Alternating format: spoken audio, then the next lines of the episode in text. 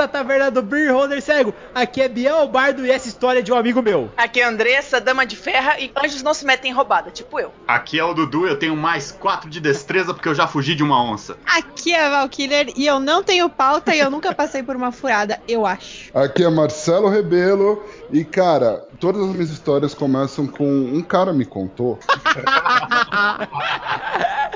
Puxa uma cadeira, compre uma bebida, que o papo hoje é roubadas e histórias para o seu RPG. Mas isso depois dos e-mails. Ô, comandante, esse caveira vai foder nossos esquemas aqui no batalhão, porra. Mete na primeira operação, toma um tiro, uma bala perdida, um fogo amigo e pronto, enterra com os militares. Porra. escuta só, você foi muito bem recomendado neste batalhão, mas quem comanda aqui sou eu, porra. Porra, tu vai foder nosso Se esquema. fuder o esquema vai o dar merda, porra? vai dar merda, O que, que é. Mário? Porra é essa? Tô falando, não pode botar o dedo no caveira, porra. Ordem minha. É meu amigo. Salvou minha vida uma vez. Vou encostar esse bunda rachada aí no canto, esquece essa merda aí, porra. Fuder meu batalhão aqui. Pede pro capitão entrar aí. Por sua conta e risco, hein, comandante. Parecia que tudo ia terminar bem. Mas aí a coisa começou a degringolar. O governador, que não era bobo nem nada, resolveu agradar a esquerda. Alguém tinha que pagar pelo sangue na camisa dos direitos humanos. Permissão para me apresentar, coronel. Que satisfação, aspira. E aí, Prix, como é que está a sua quarentena? Ai, depois desse último cast, bem mais tranquila. É isso aí, Prix. E vou falar que nós preparamos algo especial, Gnoma. Essa semana teremos a companhia de Dudu e suas roubadas. Ah, é, né? Porque a gente tem que se parecer. E aí, pra se parecer o que é bom? Ouvir a cagada dos outros, né? Gente, todo mundo teve um rolê errado, uma coisa que foi muito bizarra. E imagina só você pegar essas histórias e transformar isso em RPG, não é massa? Meu, é tipo transformar sonho em, em RPG, sabe? Você tem aquele sonho sem pés nem cabeça, sabe? É mais ou menos isso a história do Dudu. Como que ele se Pri, mexe não nessa? era sonho. era pesadelo, Pri. É. Eu não sei como ele faz isso, mas, mano, que bom que ele sobreviveu, chegou aos 30, tô bem feliz por ele. Galera, se você também tem histórias mirabolantes assim, e quer que a gente transforme em aventuras, manda pra gente qual e-mail que é mesmo, Prix? Contato arroba beerholdercego.com.br E Prix, se a pessoa quiser jogar com a gente, como é que ela faz? Entra pro nosso grupo de padrinhos padrim.com.br barra beerholdercego ou picpay.me barra beerholdercego. No PicPay você consegue cashback, acho que se você for novo assinante, não sei direito como funciona no PicPay, eles mudam toda hora a regra, mas entra lá que é bem legal que sempre tem cashback. E no Padrim você consegue pagar por boleto, então é bem legal. É isso aí, galera. Apoia a gente, entra no nosso grupo e venha se divertir, porque teremos várias mesas legais. Inclusive, nós estamos querendo criar um cenário da Andressa, a dama de ferro da taverna, e o nome será Placa de Petri. Meu Deus do céu, sobre o que, que vai ser isso aí? É, é científico? Então, então, Prix, é, Tá, tá tá no na, tá na época assim, né? Tá, tá bem propício. Vamos lá. Prix, Go, Science! se a pessoa quiser saber mais sobre isso, entra no grupo e vem falar com a gente. E, acima de tudo, confia na Cal. Go, Science! Bom, Prix, mas como é que faz as pessoas seguirem a gente nas redes sociais? Arroba beerholdercego em todos os lugares. No Twitter, no Instagram, no Facebook. E a gente não tá no TikTok porque é muito jovem. Galera, a gente só não tá no TikTok porque eu ainda não consegui grana pra comprar a fantasia de T-Rex. A hora que eu comprar essa fantasia de T-Rex, me segura nesse TikTok, velho. Nós vamos fazer até burpee com fantasia de T-Rex, vai ser louco. Ah, porque se a gente tem uma fantasia de T-Rex que custa sei lá quantos milhões de reais, você tem que fazer tudo com ela, né? Pelo amor de Deus. gente, ajuda a gente a chegar lá. Nós precisamos aí de do que, Prix? Uns 300 padrinhos? Acho que mais ou menos. Pô, é muito massa, mas é caro pra caralho. Se você tem uma, você não usa mais e quiser dar pra gente, a gente aceita também, tá? É, gente, a gente aceita qualquer negócio. Inclusive, se ela tiver remenda, não tem problema. A gente coloca um curativo dela do Star Wars, vai ser legal. Isso, a gente dá banho de álcool gel, não tem problema não, pode mandar. Galera, se você tiver alguma dúvida, pode falar com a gente pelo Twitter, pelo Instagram, pelo e-mail, pelo Facebook, que a gente vai fazer o mais rápido possível uma resposta legal pra você, viu? É isso aí. Então, Prix, bora pro cast? Bora pro cast. Então, rapaz, agora está com medo do meu poder?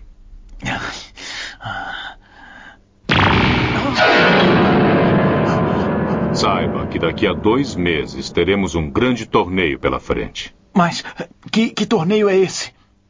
É um torneio organizado por humanos que trabalham com as forças do mundo das trevas. Cada um deles prepara uma equipe com cinco yukais fortes para lutar entre si. Os humanos buscam diversão e dinheiro, e nós, yukais, sangue e prazer. Você e Kuwabara são os convidados do torneio este ano. Se vocês se recusarem a participar, eu os matarei pessoalmente. Vocês devem ficar mais fortes, pois o único jeito de sobreviver é vencer o torneio. Espero que tenham entendido. Galera, o objetivo desse podcast é trazer de volta aquele papo de amigo que surge nas mesas de bar. E para isso, hoje a gente vai contar alguns rolês errados, sabe? Não nossos assim, de alguns amigos nossos, sabe? E a gente vai transformar eles em aventura de RPG para você lembrar daquele tempo, sabe? Aquelas histórias malucas que você sobreviveu, cara. E se você sobreviveu a tudo aquilo, você vai sobreviver essa quarentena. Confia na Cal e vem com a gente. Cara, eu só tenho a dizer que se o Dudu começar a contar metade das histórias que ele tem pra contar, mano, você vai passar a acreditar mais no potencial do ser humano, velho. Com certeza. Vai dar pra gravar o parte 1, parte 2, parte 3, 4. Vai ser um, aqueles, aquelas séries que tem um milhão de temporadas. Não, Isso o pior só que o pessoal Dudu. lá no, no grupo Só tinha Dudu. pedido pra fazer, não? Não tem nada pra fazer na madrugada dentro, né? Ô Dudu, começa a história lá do aeroporto lá que você falou no grupo e todo mundo falou, cara, não é possível, meu Deus Cara, do céu. já quer começar nessa assim, já? Não, Bota é, é dois dois pés no peito, peito. Cara, essa Caraca. daí- na porta pra na cara Essa aqui. daí, cara, quando eu comecei. Peraí, peraí, peraí. É, galera, disclaimer. Tire as crianças da sala. Ok, pode continuar. Pois é, essa daí eu lembro que quando aconteceu eu pensei assim, cara, será que eu tô mesmo vivendo isso? Ou eu tô numa aventura de Cthulhu? Sem brincadeira. Eu tava em pra fazer um networking lá e tal, e tava na casa de um amigo meu. E aí, de repente, uma pessoa me liga, e aí é um conhecido meu daqui que tinha ido morar em e aí ele chega e fala assim, Eduardo, eu tô precisando de ajuda aqui, você tá podendo trabalhar? Aí eu falei assim, opa, tô, quanto é que é? Aí ele falou lá um preço que eu não vou abrir, né? Mas falou assim, vamos ali no aeroporto soltar um cara. Aí eu, eita porra. E aí, beleza. Atravessei a cidade de metrô pra encontrar ele e poder ir pro aeroporto. E aí a gente foi lá, foi pra soltar um, um cara e tinha um intérprete, porque ele era ele não falava nem português nem inglês, só falava. E aí ele começou a contar lá a história, e aí eu comecei a achar, cara, essa história tá meio errada. Aí como é que esse cara tá preso no aeroporto, não deixaram ele entrar, se ele tá com dinheiro tal, tudo. E a gente, pô, cara, o que, que tá acontecendo? E não sei o que. E o cara falando, não, foi só um equívoco, porque quando ligaram lá, a mulher do cara atendeu e ela não sabia que ele ia chegar. E aí, beleza. A gente achou meio esquisito, mas continuou indo. Aí a gente começou a pedir informação, fomos lá tal, começando a tentar descobrir. O cara tava numa área isolada do aeroporto, que quando você não pode entrar no país, fica igual lá no filme do, do Tom Hanks lá. Fica num lugar isolado lá, é a sala de segurança, um negócio assim. Aí a gente tá tentando conseguir informação e o pior é que você não pode entrar, a não ser que você tenha uma autorização especial do governo para poder ir para essa parte. E aí, beleza, a gente tentando descobrir, conversando, jogando a maior conversa furada lá na galera, inventando altas histórias para poder conseguir entrar lá e conseguir conversar com o cara. Aí sei que depois de muita luta a gente conseguiu um cara para entrar lá e conseguir falar com a gente que era de uma que já trabalhava lá, então ele já tinha essa autorização. E a gente, para conseguir, ia ter que ir na justiça, ia demorar e não ia conseguir soltar o cara a tempo, né? E aí ele ia ter que voltar no voo lá e. Ou então. Ia dar ruim. Ia dar. Ia dar muito ruim, muito, muito. e aí, beleza, conversando lá, e aí o intérprete começa, não, porque vocês têm que conseguir isso e aquilo, e nananã, e papapá, que eu tô pagando vocês, faz isso aqui, faz aquilo ali. Aí eu falando, cara, não é assim que funciona, tal. Aí, beleza, sei que a gente começou a conversar, e al- algumas, não vou dizer que tipo de eles estavam lá e a gente começou a conversar, e aí o cara começou a trocar mensagens lá com essas al- só que o que aconteceu? Essa autoridade lá, que supostamente ia ajudar e tal, abriu lá os caminhos pra gente poder conversar com as pessoas certas, começou a, a dar pra trás no meio da história, depois de dizer que ia fazer tudo. Aí eu falei, ué, por que que é um cara que o pessoal do alto escalão, saca? Então, tipo, o cara não vai deixar de fazer alguma coisa. Se é um cara assim, mais beleza, que tem medo de. Tá ruim? É. Mas aí eu falei, nossa, tá estranho isso. Aí comecei a pesquisar o negócio. Aí a gente foi e tal, isso de madrugada, tá? Não, tudo já tava dando indicação de que ia dar errado. E o Dudu, não, vamos lá, vamos Isso daí já é duas horas da manhã já. A gente lá tentando soltar o cara. E aí comecei a descobrir algumas coisas. Aí o cara falou assim: não, a gente vai. Aí eu falei assim: não, então vamos fazer o seguinte. Já que deu problema aqui, o cara pode analisar não tá. Então a gente vai fazer o seguinte: a gente tem dois caminhos. Um, a gente vai falar com um juiz na- no plantão, ou então a gente espera pra amanhã no dia seguinte pra tentar resolver isso aqui administrativamente. E aí o cara falou: ah, não, vamos resolver administrativamente. Não quero justiça, não quero juiz. Já comecei a achar estranho. Eu falei: então me manda Agora que você começou a achar Ele já tava achando bem estranho. Agora ele achou estranho de fato. Já, não, já tava, né? Porque, tipo, quem é que te liga assim, olha, você tá afim de, de ganhar um dinheiro aí fazendo um trabalho?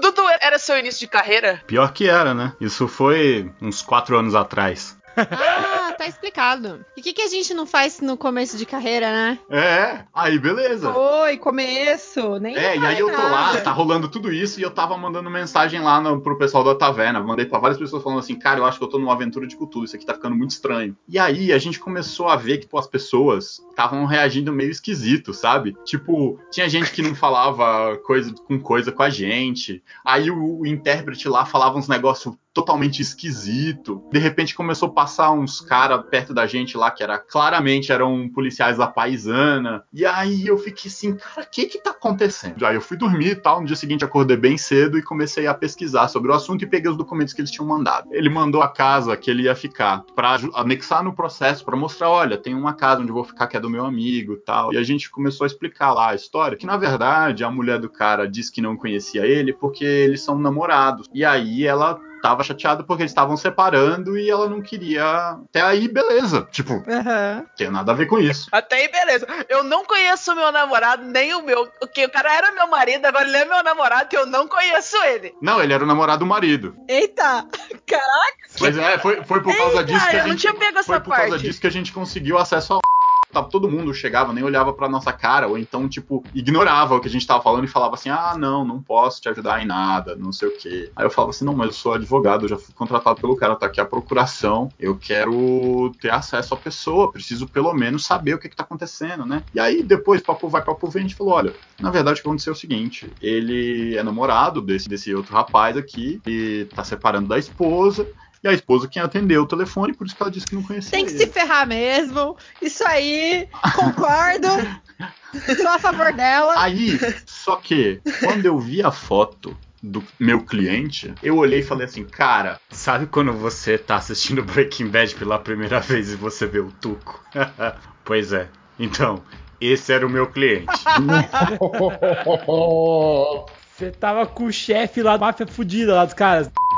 Cara, sabe o que é? É, tipo, aí ele tava com uma cara que eu olhei assim e falei, cara, na moral, eu tirava uma foto melhor. Você tá. com-" Eu falei assim, pô, ele tá com a maior cara de bandido nessa foto, pô. Cara com aquelas camisas assim de flor, saca? Camisa branca embaixo, uma cara de mal assim com a cabeça meio inclinada pra trás, saca? Eita. E aí eu falei, pô, facilita minha vida, pô. Me ajuda a te ajudar, né, cara? Pelo amor de É, Deus. aí quando eu fui ver as fotos da casa, sabe que é tipo um lugar assim, com um monte de beliche pra tudo quanto é lado, onde mora tipo umas 17 pessoas no mínimo. Nossa. Num cômodo assim de tipo dois quartos, saca? Um apartamento de dois quartos era desse naipe. E aí eu falei, meu Deus, cara, se eu junto isso no processo, o juiz vai mandar assim, não, cara, tem que mandar esse cara embora mesmo. Aí, beleza, comecei a pesquisar um pouquinho mais, aí eu descobri que o, o cara que tava contratando a gente, né, que era o intérprete lá, ele tinha alguns processos na justiça. E aí eu comecei a descobrir que, enfim, ele tinha alguns problemas com transporte de pessoas de forma clandestina. Caraca! Agora a gente sabe porque você não vai falar nada. Olha o risco aí. Pois é, ele tinha transporte de pessoas de forma clandestina, ele era associado com um problema lá de transporte ilegal de joias e ouro. Você ia ganhar uma grana, hein? Ó que pensa pelo lado bom. e aí começou a enrolar cada vez mais, né? Porque aí a gente foi descobrindo outras coisas do cara que tava lá. Chegou num momento que eu peguei e liguei pro cara e falei assim: olha, a gente vai fazer o pedido aqui. Se não funcionar no administrativo, meu conselho é ele ir embora. E depois ele tentar entrar de novo, porque. Sinceramente, do jeito que a coisa tá aqui, eu acho que não vai funcionar. E aí eu expliquei o porquê, e o cara falou assim: não, porque não, não. E eu falei assim: olha, meu conselho é fazer isso. Ele, não, faz o que eu tô te pedindo, que é aí que eu tô pagando. Aí nessa hora eu falei, eu falei assim, tipo, Ah, o cara tá pagando. Eu falei assim, beleza. Sei que tá pagando, mas já tô avisando que vai dar Vai merda. dar ruim isso aí, Rogerinho. Cara, aí eu fiz o pedido lá, e aí a autoridade amiga dele lá, que tava mexendo os pauzinhos, não, não serviu de nada, o, o pedido voltou como eu disse que não ia funcionar, aí ele ficou com a cara no chão. Aí eu falei, olha, eu avisei que não ia dar certo desse jeito, a gente tinha que ter tentado da, da forma que eu tava falando. Aí, tipo, a Polícia Federal começou a passar lá perto da gente, né? Eu já tinha sacado que o advogado pode entrar em qualquer repartição pública. E aí eu já tinha entrado lá no negócio da Polícia Federal e eu tinha ficado esperto, porque, sei lá, eu tenho mania de contar quantas pessoas tem nos lugares. Mania de perseguição, galera, que chama. O cara que tem medo, quem tem tem medo, né? Quem tem tem medo. Não, é porque é sempre bom. Ó, é uma dica que eu sempre dou, olha. Sempre veja quantas pessoas tem e aonde tá a saída mais Claro, próxima. ensina as pessoas a serem paranoicas. É isso que a gente tá aqui. Não é pra aliviar a tensão. Principalmente quando você tá lidando com um caso onde tem provavelmente pessoas da máfia A gente queria envolvidas. que as pessoas ficassem mais tranquilas. Agora elas vão se preocupar com quantidade de pessoas e portas próximas. É bom, gente, vocês estão tudo em casa. A quantidade de pessoas exatamente está dentro da sua casa. Exato. Provavelmente não tem um cara da máfia aí com você, eu espero. Se tiver, fudeu. Nunca mais vai querer sair de casa, né? Não posso. Pô, na verdade eu tinha que ter dito que isso aconteceu com um amigo meu, né? Mas tudo bem. Eu avisei. Tudo, ninguém no acredita começo. no amigo seu. E aí, beleza, tipo, quando começou a dar ruim, que começou a aparecer a Polícia Federal lá cercando a gente e não sei o que, aí eu falei assim: olha, é bom a gente começar a andar logo, separar aqui dos clientes que eu acho que vai dar ruim. Cara, basicamente o que, que aconteceu? A gente pegou, indicou pro cliente ir embora, ele pegou o primeiro voo que ele pôde pra fora do país, pegou lá pra algum outro país da América Latina, e aí eu não sei mais o que aconteceu com ele. Sei que a gente falou lá com ele. Falou assim, ó, cara, pega logo esse voo e vai embora. Sai daqui, que é a melhor coisa que você faz, que vai dar ruim pra você, que tô achando que vão te prender aí e eu não sei o porquê exatamente. Por quê, né? E aí, beleza. Ele pegou e foi embora, tal. A gente soube que ele ia pegar, já tinha conseguido comprar passagem. Eu falei, beleza, vamos embora daqui agora. Eu cheguei lá pro meu amigo que tava lá comigo, né? E aí, aí a gente começou a ir embora e os caras cercando a gente. Eu falei, cara, vamos vazar logo, logo, logo. Cara, bem na hora, impressionante. Me deu uma dor de barriga, filha. Claro. Nervosismo é isso. Nada É, pô, eu nervo vago. É, imagina, né? Com o cu na mão e dá dor de barriga ainda, filho. O negócio vai dar ruim. Rapaz, a minha sorte é que eu tava tão tenso com essa situação quando eu Que descobri que trancou. caras tinham uma relação de banheiro. Tava um negócio tão trancado, deu tempo de chegar no banheiro. E o pior é que todos os banheiros. Detalhe, quando eu ia, o banheiro, cada banheiro que eu ia tava trancado, eu tinha que ir pra outro. Pô, No terceiro banheiro deu certo. Nossa Consegui senhora, chegar, tudo cara. seguro. E eu tava assim, porra, e o pior é que eu não tô nem com crédito aqui. Se eu precisar ligar pra alguém pra me arranjar um papel e não tiver, eu tô ferrado. Pois é. Mas aí sim que deu tudo certo e aí acabou que isso foi auspicioso e acabou dando uma, uma despistada nos caras que estavam seguindo a gente. Acho que os caras chegaram no banheiro e tava aquele, aquela sinfonia maravilhosa. o cara falou: Eu não sou pago pra isso. Não, eu não sou pago. Que aroma, sim. Pois é. Aí sei que depois daí, disso daí a gente foi direto pro carro e vazou. Aí depois eu fiquei sabendo que parece que lá o cara que tinha contratado a gente foi preso. E justamente, supostamente, transporte ilegal de pessoas. Supostamente, talvez, uh, um problema lá de envolvimento com tráfico de joias e coisas assim. Galera, pra transformar isso pra uma sessão de RPG é muito simples, meu amigo. Você vai ter um amigo advogado, você tá jogando Call of Cthulhu e daí eles chamam lá pra você tirar um que mexe com antiguidades, pra não falar tráfico de joias. E aí você descobre que esse mexicano é um dos líderes da La Muerte Negra. E ele não só mexe com tráfico Caraca. de artefatos, como também de pessoas. Só que, cara, magicamente as coisas dão certo para o seu amigo advogado. E, meu, as portas se abrem magicamente para ele. Só que isso aí vai ter um preço, cara. Vai ter um tinhoso que vai vir pegar e vai vir atrás do seu amigo à noite e você vai ter que lutar para proteger a alma do seu amigo. Gente, é praticamente aquele desenho do Ja- Jack Chan que tinha, assim, que era maravilhoso. Nossa, se encontrasse ele. Nossa. Ou então você tem que pôr, ou então o seu amigo descobre que na, na verdade acontece os rolês errados e você tem que perseguir o Chico pelo mundo pra encontrar os artefatos e o- as relíquias e tudo mais. Dá pra fazer. Não, André, só o, o seu amigo, amigo, cara, o seu amigo pode ter esquecido um talismã e esse talismã tem uma maldição que vinculou com você, cara. E você tem que achar o chinês agora pra descobrir como é que desfaz a maldição. Nossa, que foda. Ou o passou a maldição que tava nele pra você. Ha! Boa! Bra- Já que o Brasil fica diametralmente mais distante lá do leste, vamos supor que aqui tinha um portal pro submundo. E aí, eles estão querendo abrir e libertar esses espíritos malignos que estão lá. E aí, esse cara tá trazendo a última das relíquias. E aí, por um acaso do destino, já que você foi lá buscar o seu amigo advogado e falou assim: Não, pô, o cara que me contratou me deixou aqui, eu tô, você tem como voltar pra casa que eu tô sem dinheiro, e o filho da mãe ainda não me pagou, vem cá e me ajuda. E aí ele tá com uma maleta que é do cliente, e sem,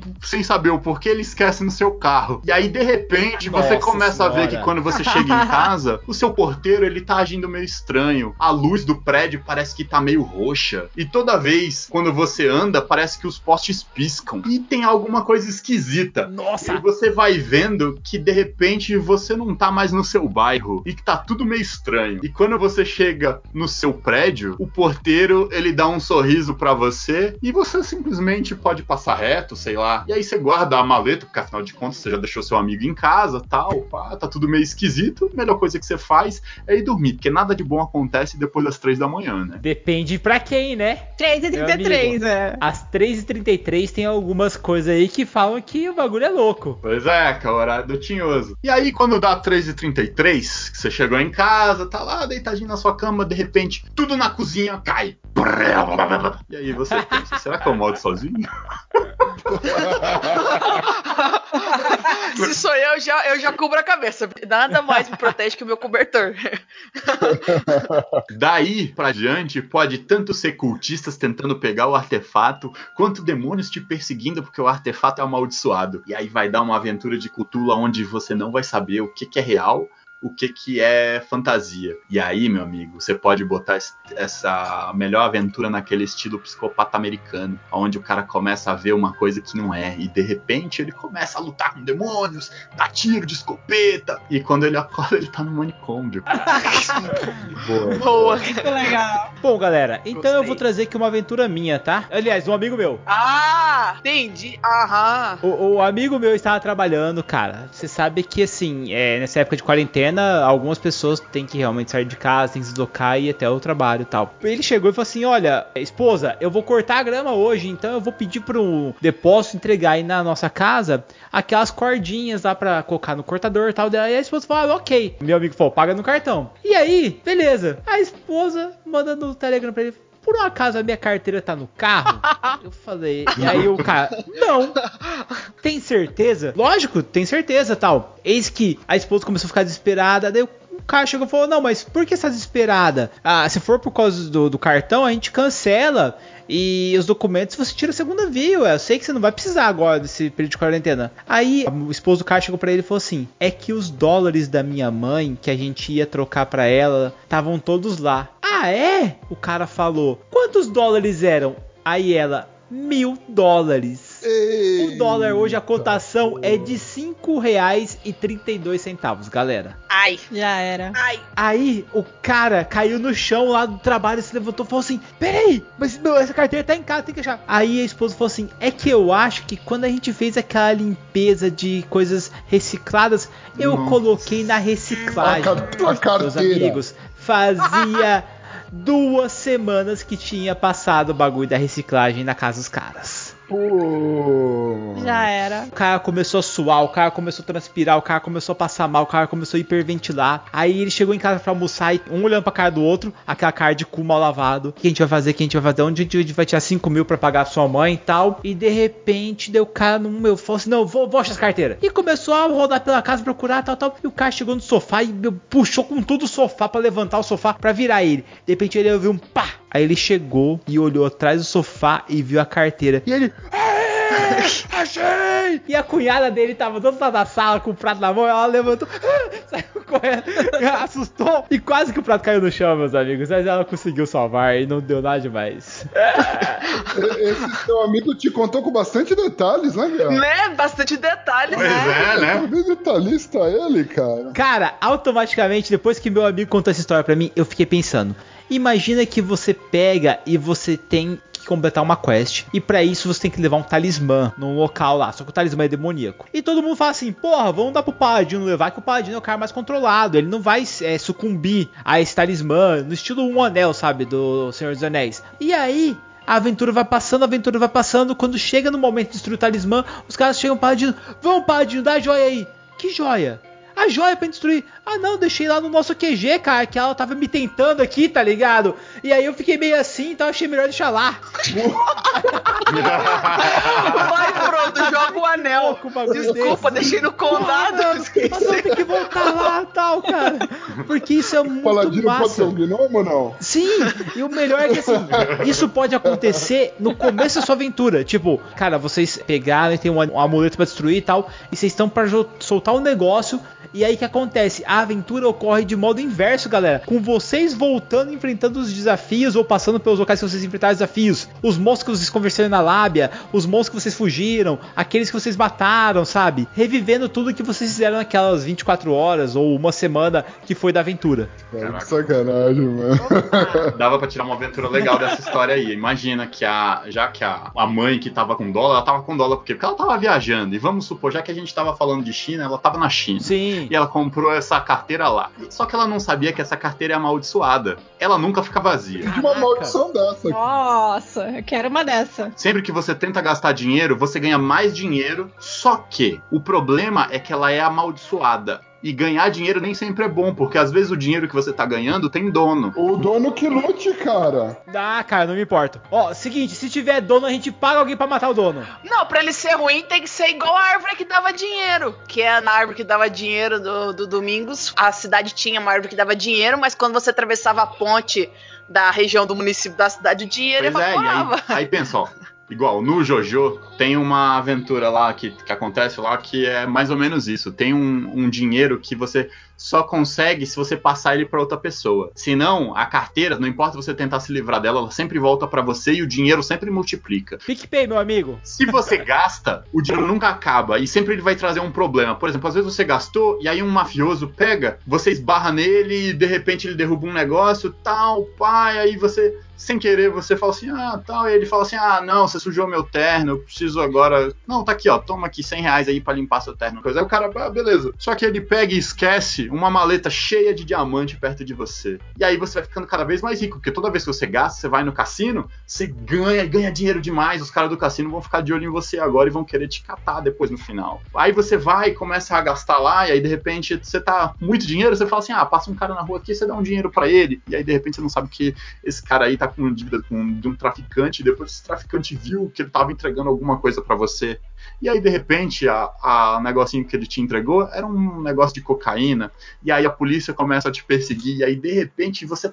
Mano, pega a carteira, vai no banco, chega no caixa e deposita esse dinheiro. O cara deposita. Ah, mais dinheiro, deposita esse dinheiro. Acabou o problema, cara. Na verdade, eu já pensei numa história onde você tem que pôr os seus players tentarem recuperar uma maleta numa busca alucinada pela cidade. Tipo, vocês são, sei lá, os seguranças de um chefão da máfia.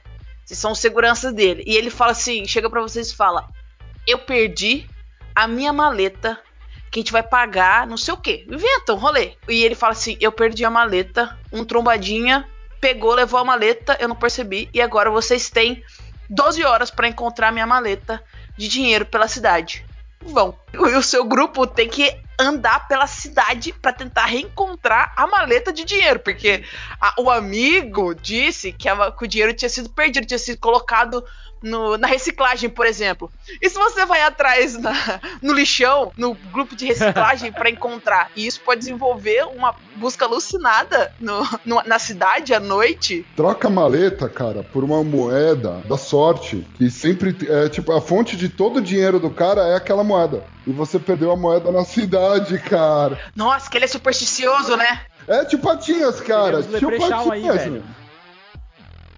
Deus americano. É, é, a moeda do Leprechaun, velho. E aí, cara, você tem que dar uma Moeda do Leprechaun, cara. Uma moeda. Imagina o trampo, né? Nossa, se você for fazer que é um Leprechaun mesmo, dá pra pôr vários locais de encontro, assim, né? Você tem uma pista de onde a moeda tava em primeiro lugar, onde ele acha que ele pode ter perdido a moeda, onde a moeda pode ter sido roubada. Boa, boa. Não, e sem falar que você não pode usar a força pra conseguir pegar a moeda. Você tem que fazer quem é o portador atual ou perder ou dá pra você a moeda, porque senão. Sim, e daí você pode espalhar outros seres místicos dentro de uma cidade grande à noite, enquanto a galera tem 12 horas pra reencontrar a moeda. E, tipo, cada ponto de encontro pode ser um ser místico diferente. E eles veem que esse Leprechaun tá, tipo, perdendo ali a sorte dele. Eles começam a achar outras pessoas com essa sorte. Eles começam a, tipo, se bombardear pro outro lado. Boa. Caraca, a moeda pode ter ido passando, né? Sim, sim. Nossa, com certeza. Pô, essa parada dele perder a sorte poderia também colocar ele passando o azar para os personagens, cara. Tipo, coisas assim, os caras estão na rua, não tem nada, chovendo, passa um carro e, meu, pega uma poça d'água e joga água em cima deles, sabe? Coisas zoadas pra, tipo, falar, caralho, porra, justo agora, sabe? Tipo, eles vão pegar um ônibus lá, o ônibus quebra. Vão pegar um táxi, o pneu fura. Não, e aí fica naquela, quem que vai ser o funcionário que vai querer devolver essa moeda, né? É, é, Aí o mestre que se, o mestre que lute. Não, jogadores que lutem, né? Pra convencer.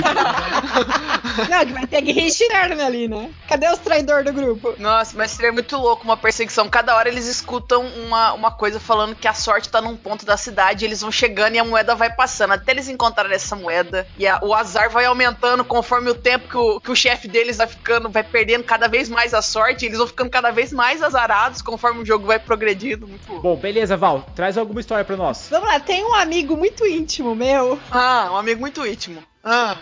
E que contou muitos detalhes também. Não, quando era nessa época a gente não se conhecia, se conheceu depois. Quando eu era mais novo, ele tinha uma banda, naquela pegada tipo rockstar, assim. Os caras, eles colocavam na cabeça que eles tinham que se isolar. Aí eles iam pra um lugar que eles chamavam de sitião na época, que ficava super afastado. Os moleques não bebiam, os moleques não fumavam, era todo mundo, tipo, muito de boa, assim.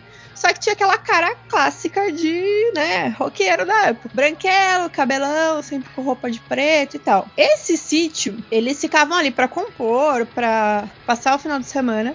E o trato era que no final do final de semana, eles tinham que queimar o lixo, porque não chegava lixeiro lá. E não tinha quase ninguém por perto. Então eles passaram o final de semana inteiro, os fósforos acabaram. E aí eles tinham que ter fósforo pra acender ali o fogão pra fazer a comida e para queimar esse lixo antes de ir embora. E aí não tinha como fazer isso, eles começaram a andar ali para procurar algum lugar. A primeira casa que eles foram, eles bateram, tipo, o pessoal cagou um monte assim, não deram a mínima para eles nem atender, não atenderam. Aí eles foram indo para um outro local que tava perto, bateram palma. Uma tiazinha chegou, viu o que, que eles queriam e tal. Ela falou assim: Ah, peraí, que eu já vou pegar pra vocês. Nessa que ela entrou, quando ela saiu de novo, ela saiu com mais três caras. E aí Nossa o pessoal olhando meio estranho, assim. Não, vocês querem fogo, de né? fogo." Vocês querem isqueiro? Ele falou assim: é, a gente precisava queimar o lixo ali, né? E tal. Não, mas vocês querem o fogo pra. Nossa. Vocês vão usar agora ou vocês precisam levar? Aí eles já olharam assim com uma cara, tipo, meu, a gente não usa nada, né? Não, a gente vai levar, é só pro que a gente falou mesmo. Pessoal, a gente só tem um isqueiro. Então, vocês não querem entrar aí? Vai rolar um bolo pra galera? Ah, não, não, obrigada. Só o isqueiro. Eles pegaram o isqueiro e vazaram de novo pra finalizar lá. Nessa, quando eles estavam ajeitando as coisas no chão, veio um cara e bateu na porta porque ele tava querendo isqueiro. Não, então eu vim aqui buscar que a gente vai precisar, mas vocês têm certeza que vocês não querem ir lá com a gente? Vai ter ali um rolê, vamos lá comer com a gente e tal. Não querem doar um rim, alguma coisa assim? Eles, não, meu, de boa, tal, obrigado. Nessa eles tiraram tudo e se- seguiram a vida, vamos embora. Quando eles estavam no caminho, chegou de novo um carro, passou e disse, meu, vocês têm certeza que vocês não querem ir lá comer um bolo com a gente? Minha nossa, não é possível. Tá louco, mano. Não, obrigada, né? Pela terceira vez, tipo, a gente agradece que vocês ajudaram, mas tá tudo em ordem, a gente tem que voltar embora. Eu falei assim, não, é que ali é uma clínica de reabilitação para dependentes químicos. Tá aqui nosso, o nosso panfleto, se vocês quiserem ir lá conhecer. se vocês quiserem ir lá passar um dia com a gente. não, que a gente faz empada, aqui é uma fábrica de. Nossa, eu também tava esperando, eu já imaginei. Não, os caras tava querendo reabilitar os moleques super novo maconheiro que devia estar lá fumando baseado com essas caras estranhas meio de, de satã, sabe? E acabou Vocês que não era nada fogo? demais. Hum, que tipo de fogo vocês vão É. pôr? Quer acender agora? Tem mato nesse fogo que vocês vão pôr? tipo isso. É pelo menos foram gente boa, né? Eu tava achando- Vocês não querem comer? E eu falei, meu Deus, vai dar ruim isso aí, vai comer. Não. Eu Eu tava também. crente, pô. E pior que nada, os caras eram gente boa pra caramba, era da reabilitação lá. Não, sim, mas, eh, cara, eu juro pra você, eu tava achando que ia rolar empadinha humana, sério mesmo. Aí vai, ele come assim, nossa, é de, é de que que é essa empada mesmo, esse bolo? Ah, não, é de porco. Nossa, tá meio crocante esse pedaço aqui, aí tira, tem uma unha assim num dedo. É tipo a casa da bruxa, assim, não, come mais um pouco, come mais um pouco, vai engordando os caras fazer. Nossa, inclusive tem que ser uma bruxa. Boa. É, na aventura pode ser uma bruxa, cara. João e Maria, aventura. Fábrica de empadinha humana, que mais? vamos engordar os moleque. João e Maria, a bruxa. Põe o dedinho aqui, molecada. Não, e aí faz aquela escolha a la Witcher, né? Que eles têm a escolha de soltar o pessoal que tá preso. Só que o pessoal que tá preso é todo mundo um bando de psicopata, assassino. Né? Caraca! Real. Vai soltar ou não vai? Soltou aqui, soltou aqui. Ou dá pra, meu, dá pra fazer muito um, tipo um sexta-feira É. 13, né? Já pensou que eles estão ali? Tem os três caras que estão com, a- com a senhora, né? bota uma máscara de Nossa. pele dos outros que eles já mataram e vem perseguindo a galera com, da com hora. ancinho, com Nossa. Motosserra. Com um facão no meio da, da, daquela plantação de milho, sabe? Aquele milharal. E só dá os três caras correndo com os facões e a galera correndo, tipo caça humana. É, porque se eles estão numa É, fazenda, nossa, né? Provavelmente massa. tem uma plantação. Cara, imagina. E aí tem umas, umas casas em volta, né? E aí eles começam a gritar pedindo ajuda, Ninguém. socorro, socorro, socorro. E aí começa a sair uns caras de dentro das casas. Na hora que começa a sair, os caras tá todo mundo usando máscara. Tipo expurgo, assim, né? É tipo a noite da purga, tá ligado? Nossa! Uh, Tem que tocar uma musiquinha de fundo bem do mal, assim. Corre! nossa senhora. E a galera, tipo. ah, ah, ah. Pô, seria massa isso com terra devastada, cara. E aí, se eles não soltaram os psicopatas lá no começo, lá, aí eles agora vão ter que lutar sozinhos contra uma cidade inteira, sei lá, uma vila. É, porque provavelmente, mesmo que os outros caras sejam, tipo, ou vamos falar que eles são psicopatas, ou que eles são, por exemplo, um dependente químico, alguma coisa do tipo, eles ainda estão tentando fugir também. Se eles não soltaram os caras, eles não têm Sim. ninguém do lado deles, só o, o grupo ali. Não, mas, e outra, né, cara? Se eles soltaram, tem o Não, risco mas- dos caras traírem eles, porque eles não têm vínculo nenhum, né? Sim. Então, meu, passar a perna pra deixar o outro pra trás e sair correndo na Não, frente. e, e outra coisa, nem dá pra saber se esses caras eram psicopatas no começo também, né? Tipo, vai que eles se tornaram pela situação ali. Então você não sabe o rolê. É, então. Vai que essa situação de ficar preso, às vezes eles estão sendo torturados, vendo os outros sendo transformados em empadinha. Lavagem cerebral ali, né? Ou vai que tinha rolava um jigsaw lá e eles tinham que ir matando os outros lá pra poder sobreviver. E aí os caras vão ficando malucos. É. Boa. É, Nossa, Exatamente. real. Jogos mortais. Caraca, eu quero jogar Boa. essa aventura, hein? A gente só quer deixar as pessoas calmas. É. Andressa, é com você, cara. Cara, eu vou contar uma história que é do meu pai, porque, assim, meu pai tem muitas histórias, e uma coisa que eu percebi é que essa história dele se repete com muitos casais, com muitos homens que são casados. É uma história muito incrível de perder a aliança, porque eu nunca. Meu, é incrível, praticamente todos que eu já ouvi contar têm uma história de perder a aliança. Eu nunca perdi a minha, cara, porque ela não sai do dedo. Eu tô muito gordo, foi mal. É, eu também não, amor, te amo. Nunca perdi a aliança, tá? Que, que aconteceu? Quando, logo que meus pais casaram, meu pai falou que isso aconteceu uma semana depois que eles casaram. Meu pai sempre trabalhou no sítio do meu avô, né? Trabalhava ali, meu pai sempre trabalhou na roça e tudo mais. E o meu avô criava porcos. Meu avô criava porcos. Ele tinha chiqueiros gigantes, assim, criava porcos, vendia, fazia de tudo um pouco, fazia os rolos lá com porcos e tudo mais. Meu avô tinha esse chiqueiro. E meu pai tratava dos porcos. Meu pai trabalhava no sítio, um dos serviços dele era dar a comida pros porcos. E meu pai sempre andava de bicicleta pela cidade, porque a casa dos meus pais é um pouco distante do meu avô, é tipo quase do outro lado da cidade. Meu avô mora no sítio. Então meu pai sempre pedalava, e meu pai também jogava futebol, ele fazia um monte de coisa num dia só. Meu pai era super novão, nem, eu nem tinha nascido nessa época ainda. Ele chega um dia na em casa e a primeira coisa que ele percebe é que ele tá sem aliança. É, uma semana depois de casar, tá sem aliança. E ele, não sei onde está essa. Não faço ideia de onde eu perdi, porque eu só percebi a hora que eu cheguei em casa. E ele vira pra minha mãe assim e fala: Ivanir, eu perdi a aliança. E aí minha mãe fez o que? Surtou. Falou, Não acredito. Uma semana depois de casar, você perdeu a aliança. Você vai ter que achar. Ele falou assim: Eu não vou conseguir achar. Eu compro outra. A gente escreve, eu compro outra. Eu falei, não, aquela foi a que o padre abençoou. Você vai achar essa aliança. Você tem que achar essa aliança. Não, não vou aceitar outra. Eu não vou aceitar outra aliança. Você vai ter que achar essa aliança. E meu pai ficou desolado, desconsolado. Ele falou assim: Não, não sabia o que fazer. Eu passei três dias procurando. Ele, eu fui no campo que eu tinha jogado bola pra procurar. Eu fiz todo o caminho de bike. Olha, que eu fiz de bike, eu fui a pé de casa até o sítio pra ver se eu encontrava alguma coisa, né? um, um pedacinho dourado brilhando no chão. Eu andei por todo o sítio. Falei com o vô, falei pro seu, falei pro meu pai, falei pra minha mãe, né? Falei pros seus avós se eles tinham visto alguma coisa, se eu tinha deixado a aliança em algum lugar. Ele falou assim: eu revirei o, o- todos os lugares possíveis. E ele falou: quando ele estava desistindo, ele estava desistindo de encontrar a aliança. Ele falou assim: ah, me falta um único lugar. Eu vou no- nos porcos. E ele falou assim: eu fiz exata. O que, que eu fiz? Eu enchi o balaio novamente de milho, que é o que eu faço normalmente, e eu tentei reproduzir da mesma forma o movimento que eu fiz três dias atrás. Ele falou assim: peguei o balaio, agachei e joguei. Ele falou assim: no que eu joguei, no que eu abaixei pra pegar o balaio, eu vi no meio do chiqueiro um pontinho brilhante dourado. Ele falou, eu até fechei o olho, conta pra mim. Fechei o olho assim, falei, não é possível. Não é possível. Ele colocou ali, entrou no chiqueiro e, meu, tava no meio das palhas, né? Dos porcos que os porcos tinham revirado tudo. Tava ali. A aliança do meu pai no meio do chiqueiro. Os porcos não tinham comido ela. Ela tava ali no meio da palha. Ele falou assim que ele nunca, ele nunca teve tanta sorte na vida antes. Ele, ele, ele falou, chegou em casa e a primeira coisa que ele fez foi: mulher, vou mandar apertar essa aliança porque eu nunca mais posso perder ela, porque isso dá muito trabalho. e a primeira coisa que ele fez foi mandar apertar a aliança no outro dia pra não correr o risco de perder de novo.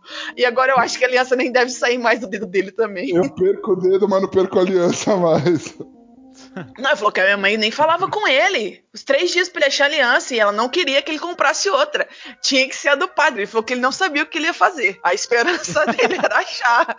Pô, troca uma ideia com o padre, mano. Ele abençoa uma nova, cara. Quase que meu pai tem um divórcio uma semana depois de casar. e daí eu não ia nascer, gente. É muito triste isso.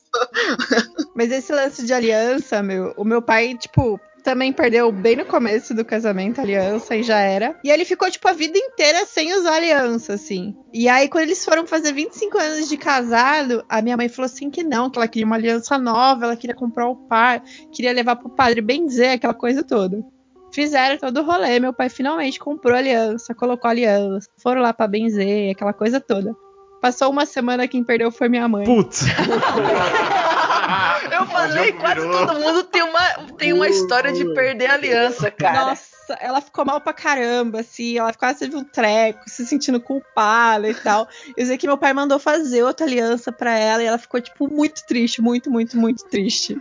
Aí passou um tempo ela limpando o fundo, ela achou. Hoje em dia ela tem duas alianças, falta de uma na reserva. O que, que eu pensei? Um mercador muito rico é, chega pro grupo né, de aventureiros desesperado. Ou ele pode ser até o rei. Pode ser alguma coisa. Chega desesperado pros aventureiros. O rei está brigado com a rainha. Na verdade, a rainha quase não permite que ele entre no castelo se vocês não encontrarem a aliança do rei. E o rei diz que a última vez que ele viu a aliança foi numa viagem que ele fez visitando uma das províncias, onde a, a caravana dele foi atacada por homens porcos. Eles saíram desesperados. Ele conseguiu ser salvo pelo grupo ali, pelo, pelos soldados dele e tudo mais, mas ele não faz ideia do que aconteceu. Ele foi salvo ali por todo mundo e levado pro castelo de volta, mas ele perdeu a aliança ou deve estar no último lugar onde eles sofreram esses ataques, ou ele perdeu e os homens porcos levaram, não sei. Aventureiros se virem com isso, porque a rainha não me deixa entrar mais no castelo. Olha, como uma boa aventureira, apesar desse rolê todo errado, o primeiro lugar que eu ia procurar provavelmente ia ser no bordel da cidade. Se não tivesse lá, a gente. A gente corria atrás do, da galera do porco. Mas eu já imaginei uma tribo de porcos, barbarians, e o grupo tendo que entrar lá pra encontrar o anel do rei, ou o anel desse mercador, que é muito importante pra ele, cara. Boa. E aí, os aventureiros, eles estão quase perdendo tal. E aí o, o rei fala: Meu, minha aliança, eu preciso buscar minha aliança. Os caras, não, se for atrás da aliança, vai ter que. Você vai morrer, cara, vambora. E aí eles chegam, resgatam o rei, tudo bonitinho. E aí todo mundo achando que a rainha vai ficar super feliz. O que ela olha, ele tá sem aliança, ela pode voltar. Se vira, volta. E aí agora os aventureiros têm que voltar, cara. Vocês que lutem, É, aventureiros. vocês Mas é uma tribo de porcos, de homens porcos barbeiros. Ó, Se virar. então, Andressa, não seria uma tribo de homens porcos, seria uma tribo de homens javalis. Caraca, sim. Boa. Porque aí sim, aí é sinistro. Imagina javali barbarian, cara. Homem porco é só levar pra fogueira e tá tudo certo, né? É, agora o javali não, o É. javali é um bicho maligno, galera. É. Não, javali é bicho sinistro, cara. Nossa. Muito mal, cara. Acho que o rei vai perder, nunca mais vai ser rei. Cara, isso me lembrou uma história, esse papo de javali, de porco. Uma vez eu tive que fugir Ai, de um bicho selvagem. então, o que acontece? Nos meus tenros anos lá, eu acho que eu tinha por volta de uns 10, 11 anos. Pra quem não sabe, eu sou do norte do país. E numa cidade lá do interior do Pará, próximo de onde tinha bastante floresta amazônica perto. E aí, beleza. Lá um amigo meu chegou assim, cara, eu preciso te mostrar uma coisa muito legal, você vai pirar quando ver. E eu tava acostumado, eu já, eu, apesar de crescer na cidade, eu sempre ia pra lá, puxava rabo de vaca, já tinha fugido de cachorro, ter que subir de- em árvore porque o cachorro vinha atrás da gente e tal, coisa assim. Razoavelmente treinado nessas coisas, né? E aí, beleza, a gente vai, andou de bicicleta um tempão, longe pra caralho. E aí a gente pedalando, pedalando, pedalando, pedalando. E aí ele falou assim, cara, vamos ter que pular esse muro aqui. Aí era um muro de mais ou menos uns dois metros de altura. Aí a gente subiu numa árvore e pulou da árvore no muro e pulou pro outro lado. Só que a gente não tinha calculado como é que a gente ia voltar. Como a gente Pois é. vai voltar? O eu do futuro é, que se preocupe com 11 isso. anos. É, eu pensei assim, ah, na pior das hipóteses, alguém dá pezinho pro outro e, e sobe, né? Tipo, um agacha e depois ajuda a subir, né? Éramos três pessoas. Aí a gente vai e tal, começa a andar lá, e aí, ah, e o que, que é esse negócio legal? Ah, tá vendo aquele negócio ali parado em cima do muro da casa? Isso a gente já tava dentro do terreno, cara. Aí eu, o quê? Aí ele falou, olha lá, olha direito. Aí ele falou, ah, acho que a gente vai ter que chegar mais perto pra ver, né? Cara, Nossa Sabe o que que era que o cara tinha em casa com um bicho de estimação com uma coleira cor-de-rosa? Não vai falar que é uma onça, cara. Uma onça pintada gente! Brincadeira comigo, Cara, nessa hora eu só falei assim, cara, eu acho que eu vou embora. As definições de rolê errado foram atualizadas. foi, foi, foi pro outro nível. A gente começou a correr, porque na hora que a gente tava olhando lá, a onça tava nem dando bola pra gente. E o menino tinha dito que tinha ido lá já umas três, quatro vezes, a onça não tinha nem olhado pra ele. E que não tinha problema que ela tava acorrentada. O que ele não sabia é que a corrente da onça dava quase o tamanho do terreno inteiro. O narrador, quando viu aquilo, falou assim: "E, se eles tivessem avisado a polícia, nada disso teria acontecido. pois é, aí o que acontece? A onça viu a gente, obviamente. Tipo, por que não? Que é uma onça. A onça falou: é hoje. Exatamente. Avisa a Ludmilla. Cara, eu lembro, eu lembro até hoje, assim, a sensação na hora. Aí eu já tava andando pra trás, assim, de costas, sabe? Que você não pode dar as não- cara, você não pode estar na frente da onça, velho. Que longe da onça. É, mas assim, tipo, se você tiver de frente pra onça, ela não vai te atacar de cara, assim. Dificilmente, Claro. ela vai te atacar Ela vai pelos falar lados. assim: nossa, que corajoso.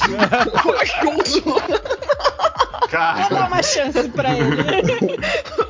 Sim, não, mas é verdade. Tanto que os índios, eles têm um, um- Quando eles vão na floresta, eles andam com a máscara atrás da cabeça, que é pra onça pensar que eles Ah, não, certeza olhando que a onça dele ela. falou assim: ah, ô, ab- amado, tem medo não? que isso? Só que o problema é que tem uma coisa, isso não funciona se você for pequeno e menor que a onça. Claro. Exato. E o Dudu, de 11 anos, claramente não era maior do que uma onça. Bicho, sei que na hora que a onça viu a gente, eu só vi aquela cabecinha se levantando. Meu amigo, Nessa hora, eu acho que Nossa, gelou de um jeito, acho que eu comecei a soar. Cara, a gente saiu correndo. Na hora, eu foda-se, porque eu assistia, sei lá, Bear Grylls. o Bear Grylls, eu assisti os negócios lá de como lidar com animais e tal, e não sei o que. Moleque, na hora que uma onça pega, levanta a cabeça e olha pra você, não existe macho. E se a onça dá aquela lambidinha no Cara, beijo. é Nossa senhora, meu amigo. A gente saiu correndo. Cara, pra você ter noção, a gente tava muito longe dessa onça. Vocês não têm ideia. A gente tava longe pra caramba. Mas, cara, a gente começou a correr e essa onça levantou a cabecinha lá, olhou pra gente, ela não tinha se mexido. Na hora que a gente começou a correr, a onça começou a correr de lá também. Eu acho que tá brincando, é. Ou não, agora. A onça falou, É, brincadeira! ela deve ter pensado assim, opa, lanche! Vai. Tem que caçar comida agora? Pensei que ele Cara, a tava. gente correu. A onça veio lascada atrás da gente. A gente pensou assim, cara, a gente tá longe, não é possível que ela vai alcançar. O problema é que uma Mano. onça corre, sei lá, uns 60 km por hora, né? O narrador olhou pra eles, não é possível. O narrador falou assim: eles não sabiam como eles estavam errados. Cara, a gente correu, correu, correu, correu, correu. Aí, lembra que eu falei que o muro a gente ainda não tinha planejado como é que a gente ia pular de volta? Pois é, a gente chegou no muro, a onça vindo atrás da gente. E aí, tipo, quem é que vai fazer o pezinho pros outros dois subir primeiro? Nem fudendo. Cadê o Paladino agora nesse rolê? Pois é, aí é nessa hora que rola aquela coisa assim: você vai sempre olhar os seus amigos e sempre tem um gordinho, né? Sempre. Esse a onça vai demorar mais pra comer, dá tempo da gente. Pois é, adivinha quem era o gordinho? Você. Pois é. Era o Dudu. Moleque, deu pelinho pros esses moleques subiram tal e a onça vindo. E eu olhando assim, vindo. vai, vai, vai, o sobe, subindo e tal. Aí vai, estica aqui, eles tentando botar a mão pra baixo pra eu poder subir, né? E eu lá no desespero. E a onça vindo. Onça Andressa, é nessa hora que a onça lambe o beiço. Na hora que eu tava subindo, essa onça só chegou lá onde a gente tava. A sorte, a minha sorte, nossa. Minha tia falava que eu não tinha um anjo da guarda, não, que eu tinha um esquadrão da guarda. Cara, essa onça pulou, na hora que ela pulou, ela foi puxada assim pra trás, porque a corrente que ela tava na, na coleira dela segurou ela e ela não chegava no muro. Nossa senhora. Eu fiquei. como- o Dudu tá aqui, mas eu fiquei com medo do, do Josianos morrer. Isso porque ele tá aqui. Esse dia, depois do outro lado, a gente pegou. Quem disse que a gente conseguia andar? Quem disse que a gente conseguia? A gente escutando a porra da onça lá rugindo. Falei, Como que Dudu? Nossa, desesperador. Como que era que a onça fazia? Não, e é engraçado, só de contar essa história, meu pé ficou gelado. Ô, Dudu, só de curiosidade, você não tem mais cu, não, né, velho? Apertou tanto, velho. Que isso, meu? não, se bobeasse, colocasse um diamante ali, eu tinha quebrado o diamante. Ô, Andressa, essa história aí dá pra gente adaptar aí que os caras chegaram na dungeon e libertaram um mal aí supremo, Com não dá não? certeza. Com certeza. Um deus, um deus gato ancestral. Eles entram numa dungeon sem saber. Sim. E tem uma, uma estátua. E eles bem que tem tesouro atrás da estátua. E puxam de qualquer jeito e quebram a estátua. O olho da estátua. Meu, Nossa, é verdade. de, de rubi e tal. Vamos pegar. O cara vai, tipo, tira. Daí, de repente, a estátua começa a dissolver e tem o demônio ali. Ou o deus, ou o avatar desse deus ali. E aí, o avatar do deus, ele é tão forte, mas ele quer, tipo, se vingar aos poucos da galera. Tá É um ligado? deus egípcio, sofrerem. né, gente? É, pregando pequenas peças, cara. Nossa, seria muito foda. E cara. enquanto tem pregando peças, tem também um- uma porra de uma onça, um rakshasa correndo atrás deles porque tá querendo Sim, devorar eles. provavelmente tem aquelas pequenas Sim. estátuas que eram aquelas proteções. A hora é. que, a, hora que o- a galera entrou na dungeon, eles viram que tinha aquelas estátuas enfeitando, que eram tipo de tigres, ou sei lá, de onças ali na frente. É tipo a sua estátua. A galera passa assim, olha que estátua legal, bonita. Ah, cara, olha, se você for fazer essa aventura, por favor, coloca aquele escaravelho da múmia, sabe, que come carne você colocar aquilo lá, nossa, velho, mas imagina só os caras ouvindo nas paredes aquele barulho dos escaravelhos andando. Nossa. E aí você coloca, cara, aqu- aquele limite. O bicho tem tá preso dentro de uma barreira de proteção e ele não consegue passar dali. E aí eles escapam do bicho e conseguem ficar tipo meio que da parte externa do templo. Só que o templo tá trancado, a chave tá no centro e alguém vai ter que voltar pra buscar. E aí eles vão ter que fazer um plano pra conseguir Nossa. distrair o, o bicho, conseguir dar a volta, pegar e correr antes de ser Isso com as devorado. panteras deslocadoras correndo atrás de vocês. Perfeito. Sim. Nossa, Nossa, era muito deslocador bom. é sacanagem, velho. Vai, aventureiro, quando vocês entraram no rolê errado. Ô, mas sem brincadeira, tem lá no, no Pará tinha um besouro que é o Titanos Gigantios, que lá a gente chama popularmente de cavalo do cão. Você tem que tomar Deus. cuidado quando tá cagando no mato, porque se você estiver cagando lá, ele vem e ele pega e te morde lá o cobra. Aí, por isso que é cavalo do cão, porque aí na hora que ele morde, o cara sai pulando como se estivesse em cima de um cavalo. Aí,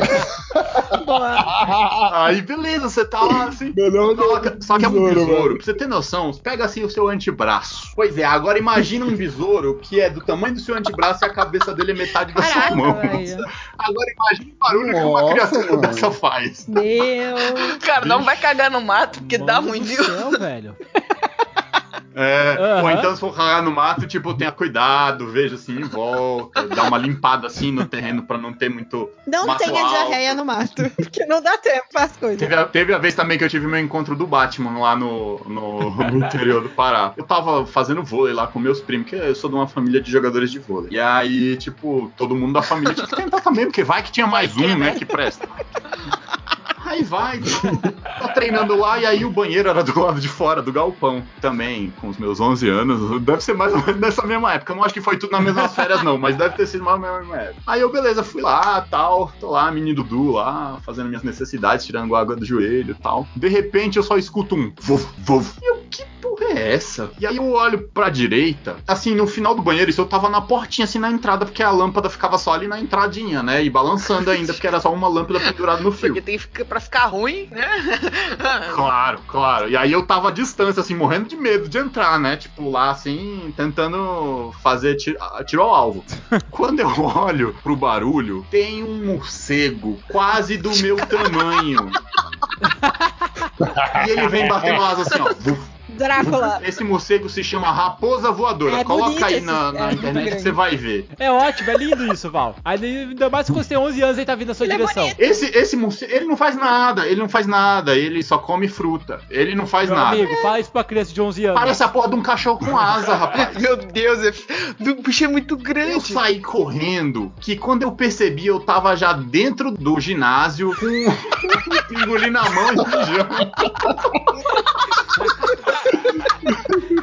Você conseguiu mijar enquanto você corria, velho. Nossa senhora. Isso que o morcego foi escorregando, né? Com certeza. Vocês não sabem o que, que o morcego foi escorregando quando ele perseguiu o Dudu. Bom, galera, eu vou puxar aqui uma história então, que é de um amigo meu, que ele trabalhava no mercado lá, lá lá em São Bernardo do Campo, e ele ganhava muito mal. Tipo, mal mesmo, ele ganhava tipo uns 600 reais por mês. Aí ele tava querendo fazer uns cursos que só tinha em São Paulo. O rolê é que é, pra ir voltar e comer algo ali todo dia, tipo, era quase uma parcela de uma moto que o cara ia gastar. Aí veio a ideia, por que não comprar uma moto? Ele tem um primo que volta e meia tem uns rolos por aí, ele troca de carro quase todo ano, e aí ele perguntou pro primo como é que ele conseguia. Aí o primo chegou e falou assim: Olha, eu tenho um amigo que fazia umas vendas de carro, de moto aqui mais barata, porque ele conseguia burlar as burocracia, né?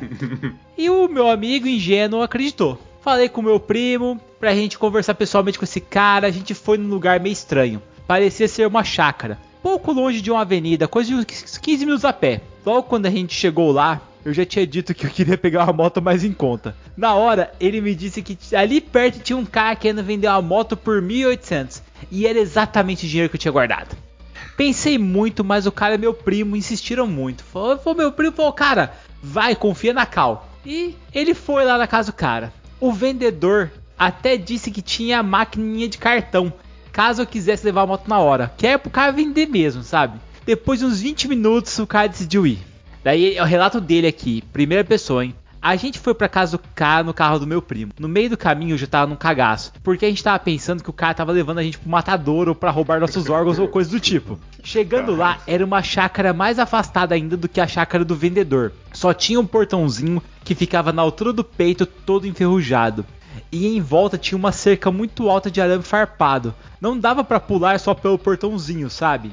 A porra do portãozinho tava tão enferrujado que demorou até pra abrir. E a gente foi ah, entrando porque a chácara ficava lá no fundo. Não, Depois não, não. de um- Primeiro, já começou errado. Quem vai entrando numa chácara que tem, é, tem arame Ele confiou na cara do primo dele. O primo dele era o vendedor. O primo dele junto com o vendedor O tava primo que é falando a cal errada, velho. Isso aí é desmanche. Cara, saca só. Depois de uma caminhadinha, a gente escutou uns cachorros correndo. E do nada apareceram três Rottweilers. Eu nunca corri tanto na minha vida, parecia o Sonic. E meu primo, que foi o último a passar pelo portãozinho, fechou. E a merda do portão não abria. Eu lembro que dei um pulo, sem pegar o impulso no portão. A gente correu pra trás do carro e ficou esperando meu primo abrir o carro. O maldito perdeu a chave na corrida. Isso faz 10 anos e nem tinha Uber nessa época. Tivemos que ir a pé até a casa do cara pra ele dar a carona pra gente. Cara, imagina só que merda. Não bastasse tudo isso, o pior é que esse meu amigo nem comprou a moto e nem fez os Mano, já, já tem que dar um pau nesse primo aí, velho. Puta rolê errado esse daí, mano. Nossa, que carro errado. Meu, pra começar, você chega numa chácara que tem um portãozinho de ferro, que tem arame farpado. Imagina um muro gigantesco de metal e você vai entrar. Porque tem que ser tipo um ferro velho pra ser aquela mais legal chapa, ainda. sabe? É, aquela chapa, sabe, que os caras usam de. Tipo, como se fosse madeirite mesmo, de construção. Mas os caras têm Meu. aquela chapa de metal, velho. Tem que ser uma daquelas. É, e daí dentro tem que ter um monte de ferro velho, assim, um monte de coisa de ferro velho, que a galera tá. Vocês estão indo lá pra comprar o, a moto, a motinha. Na verdade, o primo não Dina ele ia roubar uma moto, assim, é detalhe. Né? O rolê já começa errado aí, Que entendeu? rolê errado, da hora. cara. Não, quando você viu que tinha arame farpado. quando fala que vai vender sem burocracia, rapaz. Se o cara tá tentando manter quem tá fora de entrar, imagina o que tem lá dentro. Eu que Meu amigo, eu, eu colocaria aqui é, assim, né? na real, eles foram lá negociar. é, e é uma coisa muito importante. Vou colocar aí que eles foram, tipo, ah, é um cara que ele consegue realizar desejos. E na verdade é um demônio. E os três Rottweilers, na verdade, é um único ser. Só que é um cão com três cabeças. É o Sanders, o. É um Rottweiler com três cabeças, tá ligado? Que as pessoas normais veem, acham que são três Rottweilers. Mas depois que você fez o pacto com o demônio ali e tal, você comprou a moto do cara ali, você começa a ver que o bicho tem três cabeças. E você começa a ver os seres sobrenaturais também. E aquilo ali vai ter um preço. Aquela moto não, não vai sair daquele valor, não, meu amigo. Você é louco. Rottweiler já é sinistro, velho. Imagina um O cara Rottweiler vai ter que se transformar no motoqueiro fantasma ali, né? Não, ele vai se transformar. Depois que passar, que encontrar o Rottweiler com três cabeças, velho, ele vai virar um motoqueiro fantasma. Pode ter certeza. Isso me lembrou a história de um amigo meu que ele comprou a alma do, de um amigo nosso com procuração. Minha Nossa Senhora. Ele é o que mora na Transilvânia. Não, não, não, não. Esse daí ele é o ninja. Lógico. Sim, não, e o pior é que ele é um ninja mesmo. Ele conta lá que tem, ele foi treinar uma vez lá no Japão, e aí eles quiseram fazer um, um teste lá pra ele passar de dan, sei lá. E aí ele, ele chegou lá, e aí todo mundo tava fazendo lá o teste, aí tinha uma espada de bambu que você tinha que ficar vendado e tinha que desviar da espada de bambu sem, sem enxergar, né? Tava só olhando, não era nem pra ele fazer isso. E aí quando ele foi fazer lá, o cara veio com uma espada bocuda, aquelas de madeira de Caramba. verdade, sabe? Aí ele disse que ele, na hora, ele só, ele só sentiu assim, ó, o vento assim na orelha dele vindo, da boca eu tô chegando. Aí na hora que ele rolou assim, ele ainda rolou meio pro lado errado assim, quase derrubou o cara, mas é, esse daí ele tem uma história boa também, cara. Né? Mas o Marcelo não vai contar uma história pra nós, não? Tô sentindo falta do Marcelo. Ô Marcelo, conta aí então, cara. Eu não- é que eu não, eu não vivi muitas coisas, mas tem uma história que eu, que eu gostaria de compartilhar com você. A outra história seguinte. americana, fala aí. Não, não é Eu, história eu tô americana, apaixonada não. Nessa liga. história. se, se liga o rolê. É, eu tinha uns 15 anos, mais ou menos, tal. E a galera da escola resolveu viajar para um sítio. E aí a gente começou a trocar ideia, vamos viajar, vamos viajar. Na época eu namorava e tudo mais. E aí qual que era a história? É, o sítio ficava em Ibiúna, todo mundo foi lá, a galera se organizou, foi de carro e tal. E o pai da minha ex-namorada falou: ó, se o Marcelo for, você não vai. Você não- não tem idade para viajar junto. De beleza, eu falei, não, beleza, eu não tal, só que por baixo dos panos a gente combinou o seguinte, Marcelo, você vai de ônibus e aí a gente se encontra lá na rodoviária, tal, tal, tal, você desce perto do condomínio e você vai embora antes do meu pai chegar pra pegar a gente. Fechou, o que que pode dar errado, né? Nada. E aí Nada, imagina. fui eu, fui até a rodoviária, peguei o ônibus, foi Biúna, tal, tal, tal. Só que assim, galera, com 15 anos de idade, o celular não era tão popular como era hoje, né? Tinha aqueles startup e tal. E eu não tinha um celular, claro que não. fui lá no ônibus e tal, e aí tinha uma ônibus que ficava me olhando o tempo todo, tá ligado? Eu falei, meu, beleza, vamos lá. E aí fui seguindo, tal, lendo meu livro, desci no, não era na rua, tinha que descer numa estradinha que ficava na frente desse monte de condomínio que tem lá. E aí eu desci e eu tinha que ficar lá esperando, que o pessoal ia me pegar de carro. O maluco desceu. Eita. Eu falei, caralho. Era outro. Aí eu falei, não, mano, eu vou subir aqui a rua dos condomínios. Chegando lá, né? Eu nunca tinha ido. Eu falei, imagino que o condomínio é logo lá. Eu entro no condomínio, já era, mano. Aí beleza, comecei a seguir a estradinha. Comecei a seguir, seguir, seguir, seguir. Aí sabe aquelas estradinhas que só tem um poste, aí dela, sei lá, daqui um quilômetro tem outro, Ai, minha nossa senhora. mais um quilômetro é outro, mato de um lado, mato do outro. Vai morrer Meu, gente.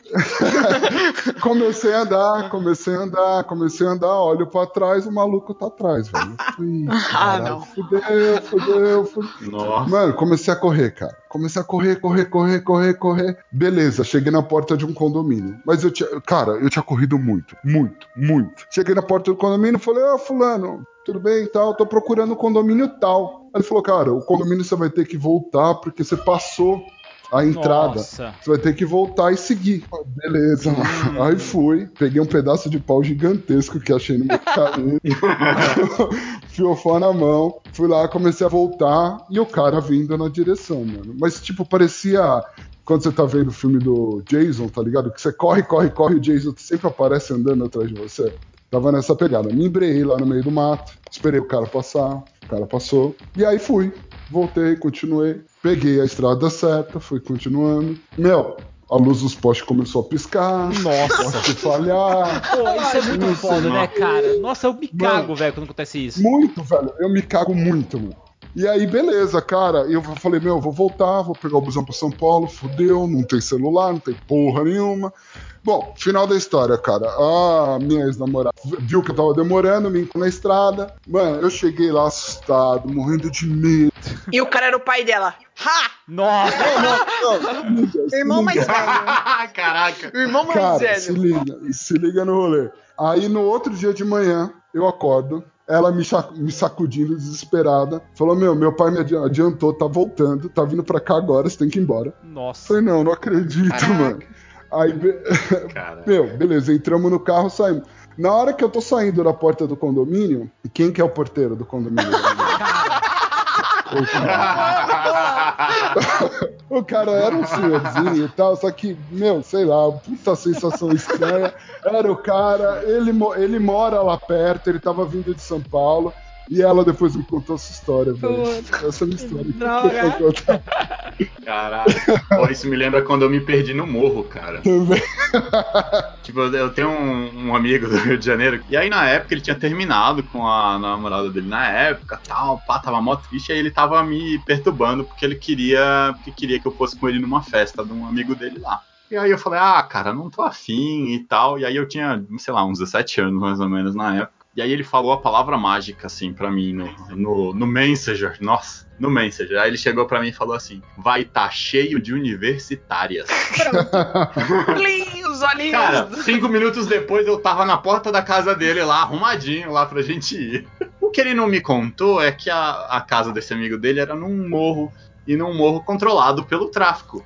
Não era um morro pacificado como vários que tem lá no Rio de Janeiro. E aí, beleza, a gente entrou no, no, no carro e ele falou: Não, minha irmã já tá lá, tal. Ela, ela já me passou assim. Não tinha localização, o celular não tinha essa facilidade, né? Começou aí, daqui a pouco o taxista pega e fala assim: Olha, é, eu não vou poder subir, que daqui eu não posso passar sem autorização. e eu não vi os caras aqui. Aí eu, o quê? Como assim? Aí eu peguei, olhei pra ele e falei: Ô fulano, que porra é essa? Aí ele falou: Não, tá tranquilo, eu já vim aqui outras vezes e tal. Aí eu, ah, tá, não, beleza, tá tranquilo, meu amigo é conhecido aqui, vai dar nada. Tá Eu, tranquilo. ah, legal, maneiro. Aí você imagina, aí a gente sai do táxi, o taxista, ele não dá nem cinco minutos. Ele pega o dinheiro e começa a dar ré e sai de lá assim, tipo, não deu 30 segundos, ele já tava descendo a rua já. E a gente lá assim, ai meu Deus, é hoje que eu, eu, eu pensando lá, já escapei de onça, já, fui- já voei de uma moto, já, já fiquei com uma doença que quase estourou meus órgãos internos e tal, sobrevivi a tudo isso pra morrer agora pra traficante. Aí beleza, e na, aí na época a gente tava rolando aqueles papos lá de, tipo, do Tropa de Elite, então tava rolando os micro-ondas lá no Rio de Janeiro e coisa assim. Não era do filme, né, porque ainda, não, ainda ia demorar a sair, mas era nessa época do Rio de Janeiro que tava rolando essas, pa- esses Paranauê aí. Então tava tendo altos conflitos e tal. Cara, aí a gente começa a subir lá pra ir nessa, nessa casa lá que tinham dado a direção, que a gente ia seguir a, a, a primeira viela, depois ia virar direita, esquerda, depois direita de novo, esquerda, ia pegar um bequinho, atravessar do outro lado ia ter um muro amarelo escrito paz. Muro amarelo escrito paz. Pois é, isso a gente já tava, tipo, na metade do morro, tá?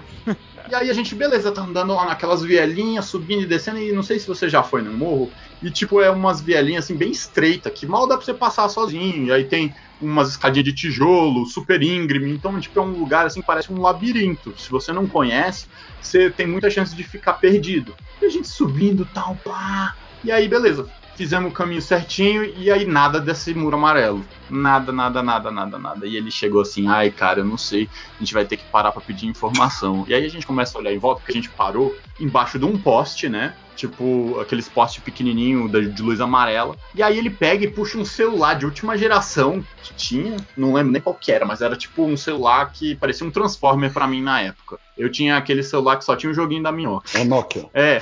Aí, beleza. Ele começa a falar: não, porque a gente tá aqui. Não, não, vocês estão indo no lugar certo. Pode ir que vocês vão chegar e tal. Não tem erro. Pá, pá, pá. Não, beleza. Aí ele falou: qualquer coisa vocês pedem informação. Nossa Aí a gente começou a olhar, rodou, rodou, rodou. Isso meia hora já rodando e não achava esse, essa, essa- Meia hora de não rodando no táxi? Não, a pé. Não, meia hora rodando a taxista pé no, no, no morro de noite. Aí a gente lá, aí só tinha uns caras lá. Quando a gente olhou pra pedir informação, só tinha dois caras ali perto de onde a gente tava. Um deles tava com o fuzil na mão, certeza.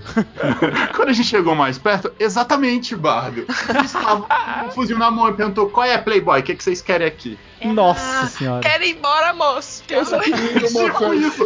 Na hora eu tava assim, não, cara, eu vou morrer hoje. Oh, meu Deus. Onça, onça é fichinha, a onça não corre tanto quanto a bala. Sim, nossa, rapaz, bicho. Aí a gente chegou lá e ele falou assim: Não, que eu tô indo aqui. Aí ele, eu- aí ele já tinha falado pra mim assim: Não, qualquer coisa, se começar a dar ruim, a gente vê que os caras estão ficando hostil, a gente fala que veio pra comprar. pó. Capaz. Que aí eles vão tratar a gente como cliente. Eu tô com um dinheiro aqui, a gente diz que compra, pega e vai embora e joga isso daí no meio do caminho. Pra... Que aí não vai acontecer nada. Aham. Uhum. Ó, a chance começou de dar ruim, com- capitão, passou de mil por cento. Rapaz, aí beleza, conversou lá e os caras pegaram e deram a informação. Aí a gente, beleza, tal. Aparentemente um amigo dele era bem conhecido lá mesmo. E aí a gente começou a andar e de repente, quando a gente começou a procurar, os caras falaram que tava pra trás. E a gente começou a procurar e a gente não quis ficar trocando muita ideia com os caras lá, porque a gente tava com medo, né, tal. Não, mas por quê? Tipo, é, é, assim, não é preconceito, mas se você tá com um fuzil na mão, eu não quero ficar muito tempo perto de você, porque vai que eu te irrito com qualquer coisa.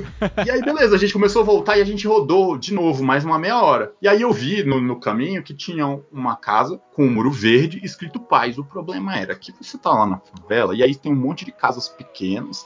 Casas grandes, mas assim, tipo, inacabadas, coisas assim, e de repente tem uma fucking mansão no topo do morro.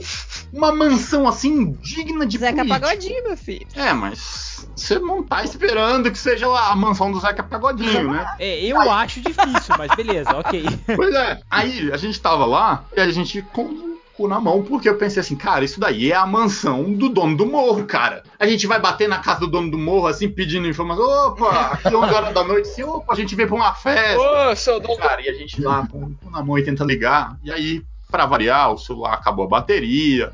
Aí o meu não pegava sinal. A gente não lembrava o número. E aí o desespero, a gente será que a gente volta? Aí ele falou assim, será que a gente volta pra pedir informação lá pros caras e pedir pra eles ver se eles ajudam a gente e levam a gente no, no endereço? Aí eu falei assim, Nossa, você tá louco, mano. fodendo, cara, nem fodendo, vamos embora, vamos embora. Aí ele, não, não, vamos tentar, vamos tentar. Aí, até porque o morro já deve estar fechado, a gente não deve poder entrar e sair agora, a gente vai ter que esperar até amanhã de manhã. Caraca, velho, imagina. Nossa. Aí eu, ai, seu filho de uma puta. Toca você a campainha então. E aí a gente ficou lá pra ver quem ia tocar a campainha, eu acho que uns 5 minutos. Aí tocamos a campainha, pá, e aí de repente só que um pá. Aí, eu, eita porra. Morreu, morreu, vai morrer, gente. Aí abriu, era a irmã Nossa, dele que velho. tava lá. É só porque o portão era muito enferrujado, e aí pra abrir tinha que fazer força, o moleque lá, coisa, a gente entrou. Meu. É, Ai, não acredito. realmente, o cara era muito, muito, muito rico. Só que aí, tipo, o pai do, do menino, ele era amigo do dono do morro. Porque eles cresceram juntos. E aí ele tinha se dado bem na vida tal, e não sei o que, e o menino tava indo estudar na Inglaterra. Um negócio assim. E aí sei que rolou lá a festa tal, e aí eu fiquei assim, abismado lá, nem consegui concentrar em nada. Não, não lembro nem se tinha universitárias mesmo lá. Meu Deus, você é muito louco, Dudu. Eu já tinha ido embora. A hora que o taxista virou e foi embora, eu falei assim: me leva junto. Vou junto, Andressa, claro. é o típico caso que tá tendo. O necromante tá dando uma festa e vocês foram convidados, cara. Exato. É, exato. Desse naipe. Ô, doutor, faz o seguinte: vai no clínico geral e fala, doutor, meu sensor de vai dar merda tá com problema. Precisando consertar. Desde os 11 anos.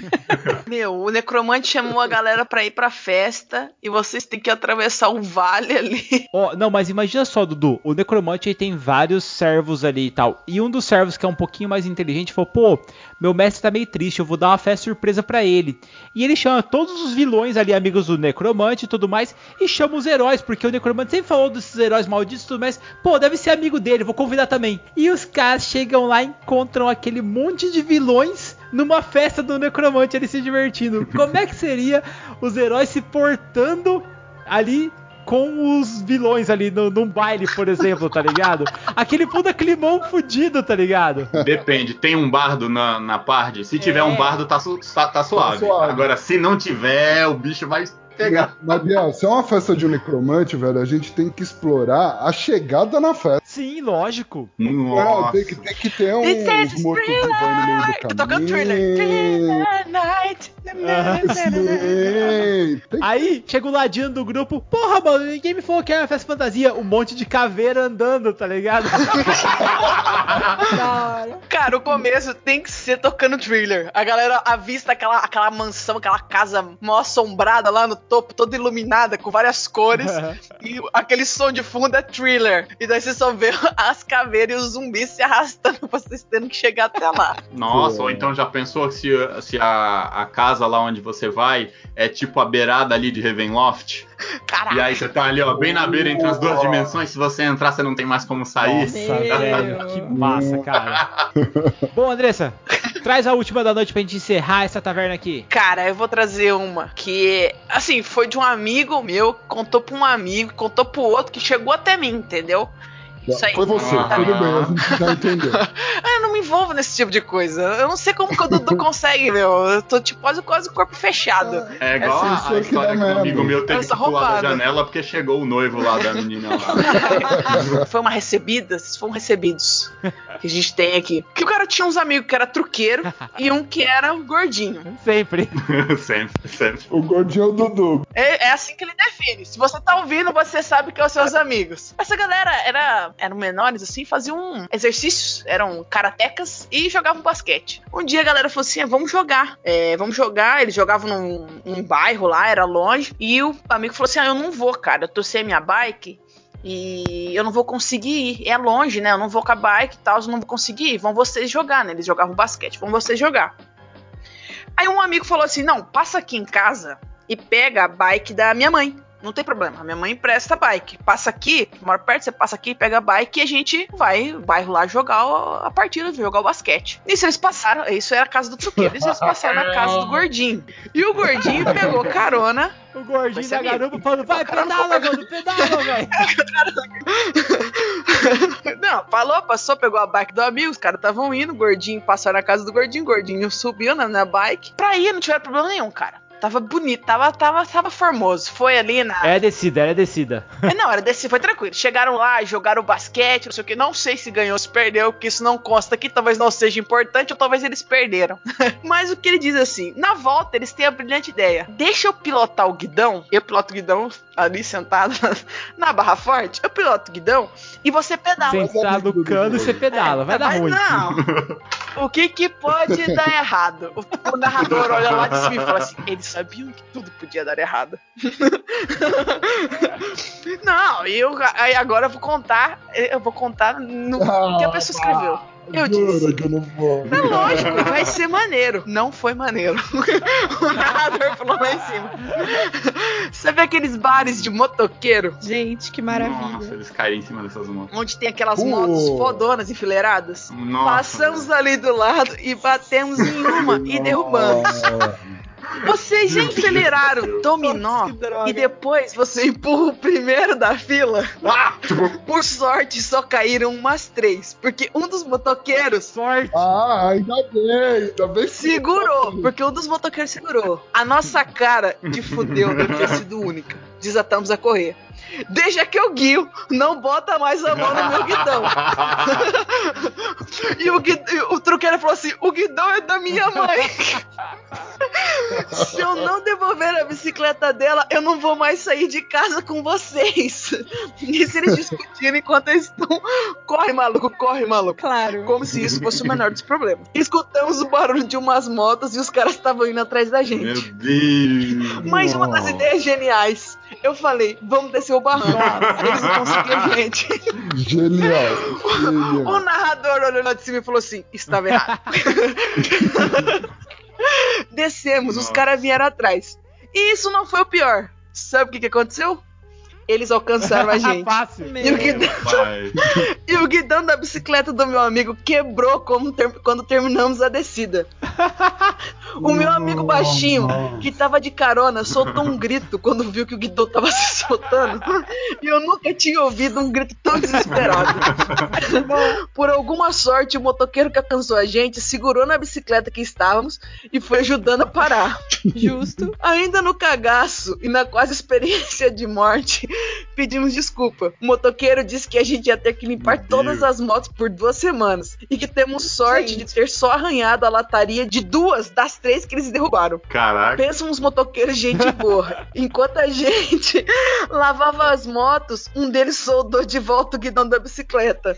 Na semana seguinte, o time de basquete foi ajudar a gente a limpar as motos. E acabamos ficando amigos da galera do bar de motoqueiros. E jogamos juntos algumas vezes depois. Gente, Pensando nessa história, eu vejo quanta sorte eu tive. ciclista é sempre gente boa.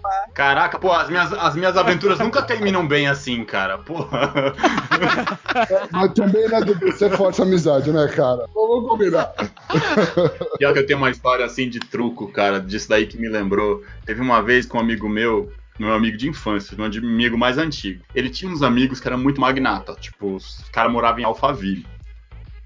Aí a gente, beleza, vamos lá. E aí na época eu tava jogando muito truco, tava muito truqueiro. E eu tava bom de embaralhar e eu conseguia colocar as cartas onde eu queria no baralho. Maço que chama isso. Maço. Fazedor de maço que chama. É, aí eu conseguia tirar a carta de baixo, pôr em cima, tirar do meio. Eu, eu, fa- eu fazia umas bruxarias lá. E aí a gente pensou assim: vamos jogar poker e deixa que eu vou ser o dealer. Que aí qualquer coisa a gente limpa a casa tal e sai de lá com o dinheiro. A gente só tinha o dinheiro pra comprar uma garrafa e voltar. E aí, beleza, a gente foi lá tal, vamos começar a jogar. Só que eles deram a brilhante ideia de jogar um jogo chamado Waterfalls, que era um jogo que basicamente tudo você bebe. E aí você vai bebendo shot de, de vodka na época, né? A gente tava bebendo vodka. A gente fez isso na casa da Prix, no bar. Você vai beber o shot do que tiver, tá ligado? É, exatamente. E era aquela coisa assim: você tem que fazer desafios de coordenação motora, tem desafio de memória e coisa assim. E se você não conseguir, você vai bebendo. Cara, na próxima reunião do Beer Holder em São Paulo, nós vamos ter o jogo do Bets. Sabe aquele lá que você coloca o, o taco no chão, bota a cabeça dele, roda, roda, roda, roda, E depois chora? cara. Nós vamos vai- filmar que a Andressa e a Pri nunca brincaram disso, vão cara. ficar na sua casa, Marcelo. Você tá ligado? Então, gente, falar que a minha casa vai estar E reforma, né? interditada. Ótimo, com reforma é melhor ainda, tá ligado? Imagina isso na casa reformando, que louco que vai ser. Aí, sei que no final a gente tava tão bêbado que quando a gente tava começando a ficar sóbrio, já, tipo, ficando de madrugada, tipo, umas 4 horas da manhã, aí já tava todo mundo fim e não tinha um lugar pra gente dormir lá. E aí meu amigo falou assim: ah, a gente vai ter que voltar pra casa, né? Só que a gente gastou todo o dinheiro que a gente tinha, porque a gente ficou muito bêbado e foi, tipo, comprar mais bebida antes e tal, e todo mundo chapadaço, a gente não tinha como voltar. Aí a gente conseguiu, no condomínio do cara, achar um, um pessoal lá que tava indo pra São Paulo. Aí a gente pegou uma carona com eles até um pedaço lá de um bairro afastado. Aí depois de lá, a gente teve que pegar o ônibus, só que não tava passando ônibus porque já tava muito tarde, então tava mó difícil de achar. Só que tinha um problema. Na época tava tendo uma guerra entre a polícia e o, não lembro se era o PCC ou se era o Comando Vermelho, acho que era o PCC, que é o PCC em São Que é aquela época que parou a cidade. Exatamente. E aí a gente tava de madrugada num ponto de ônibus perto de uma delegacia de polícia. Genial, cara. Você é um gênio. Maravilhoso, né? Tipo. Eu falei, cara, vamos andando. É melhor a gente ir andando. A chance de dar merda, capitão, é de mais de mil por cento. Tá tudo certo. É melhor a gente ser assaltado do que a gente ficar aqui e depois tomar tiro. Cara, a gente começou a andar, andar, andar, e aí passou um ônibus, a gente começou a correr atrás do ônibus, tal, gritar, balançar, e o cara não É parava. lógico, dois malucos correndo atrás do outro.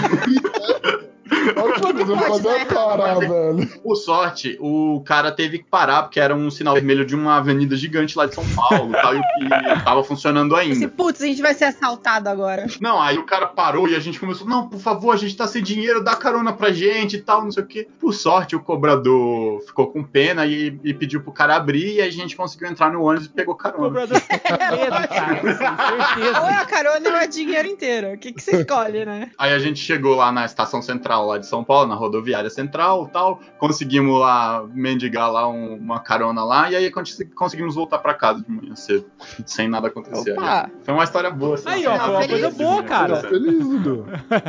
Galera, cara, eu queria agradecer a presença de vocês. Eu acho que deu pra gente dar boas risadas aqui. Espero que quem esteja ouvindo aqui tenha gostado muito desse episódio e lembrado das suas histórias também. E lembre-se, cara, se você tem alguma história bacana igual essa, manda pra gente. É o contato arroba beerholdercego.com.br. Estamos aguardando a sua história. Não precisa se identificar, viu? A gente não vai falar o seu nome aqui se você não quiser, tá? Fica tranquilo. Mas conte seu rolê errado que a gente vai transformar numa aventura de RPG. Mas tem os padrinhos que a gente quer levar pro bar pra beber, hein? Só fica a dica.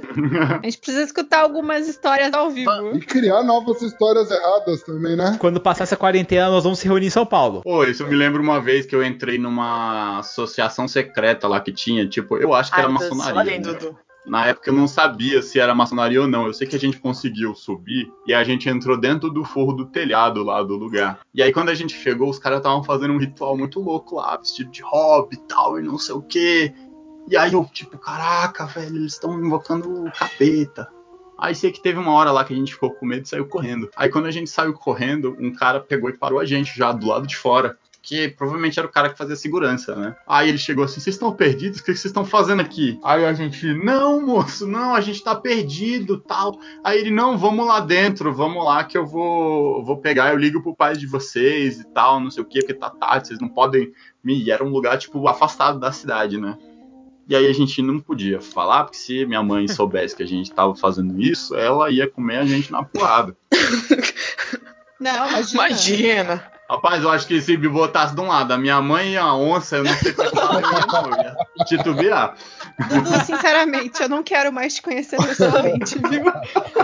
Não, eu acho que eu, sa- eu saí com o Dudu, eu vou me meter na minha primeira roubada, né? Não, mas o bom é que eu sempre sobrevivo, né? Então, o pô? problema é que só, se só você. Primeiro mesmo, velho. Sua vida está um sim. tédio, só ia com o Dudu. Aí eu sei que a gente conseguiu lá, o cara foi lá, levando a gente, só que ele foi, ele garoteou, né? Ele pegou e foi inocente. Podia ter usado vocês no ritual.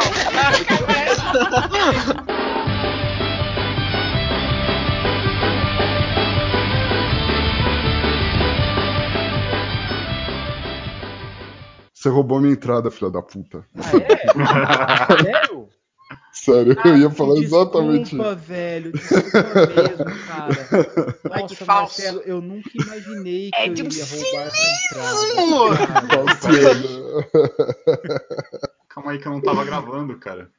Bem, Ei, ah, não, Dudu. 20 anos de curso, Dudu. Pois é, né? Porra, velho, você é roxo do caneco furado, você veio com a 10 que não tava gravando, caralho? Tá pensando Já tá quê, gravando mano? agora, tá gravando agora.